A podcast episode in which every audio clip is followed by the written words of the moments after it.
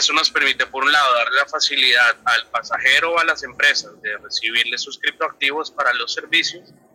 pero también manteniendo por el otro lado algo que era importante del lado de los operadores o de los, de los empresas charter, y es poder mantener la posibilidad de que ellos reciban su dinero no en cripto, digamos, en pago por el servicio, no en criptoactivos, sino en, pues, en dólares o en pesos locales.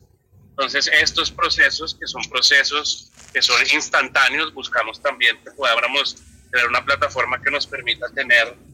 eh, pagos y monetización instantánea con Wikipay, que hace parte de un holding financiero importante latinoamericano que se llama IBPA Group. Eh, su eh, CEO es argentino-chileno, Chris Schwarzenbach, y con él buscamos una alianza regional donde nos permite integrar nuestras soluciones de pago, cualquier criptoactivo para pagar por cualquiera de nuestros servicios em, y poder también mantener dentro del ecosistema nuestro